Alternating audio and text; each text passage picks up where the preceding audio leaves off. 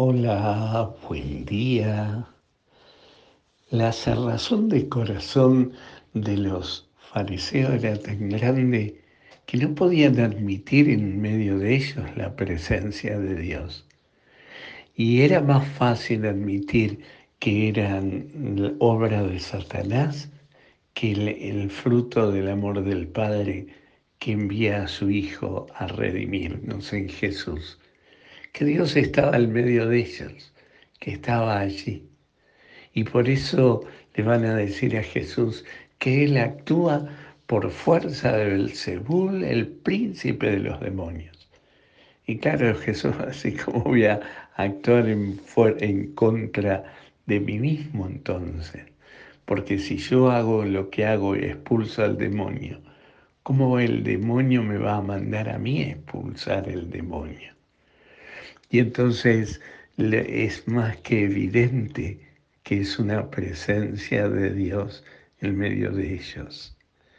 Y entonces eh, Jesús va a decir, cualquier pecado puede ser perdonado, menos la blasfemia contra el Espíritu Santo.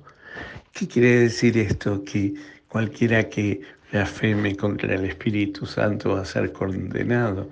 No ese, no ese es el sentido, sino que lo que quiere decir es aquel que le cierre la puerta a Dios. En el fondo, esa es la blasfemia contra el Espíritu Santo. Creer que Dios no pueda actuar en medio de los hombres.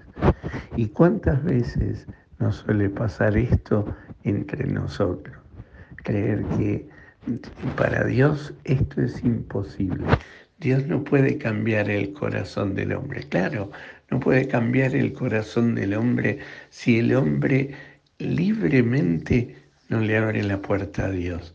Y este cerrarle la puerta al actor de Dios es la blasfema más grande que uno puede hacer contra el Espíritu Santo.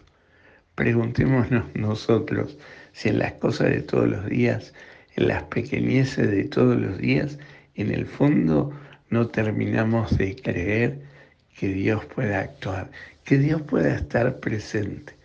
¿Cuánto le abrimos la puerta a la gracia de Dios, a ese amor de Dios nuestro Señor que está en medio de nosotros?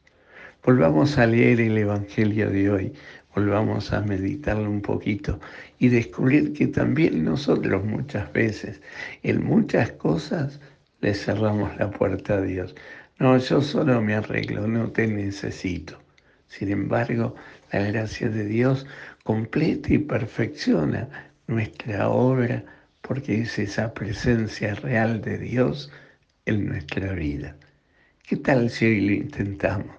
¿Qué tal si hoy en nuestra vida abrimos un ratito, abrimos de puerta, de par en par la puerta de nuestro corazón a ese redentor que vive?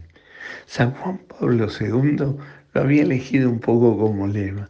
Abran las puertas al Redentor, abramos las puertas a Cristo que está en medio de nosotros. No es Satanás, sino que es Dios mismo que se quiere hacer presente y actuar milagrosamente, plenamente en nuestra vida y en las cosas de todos los días.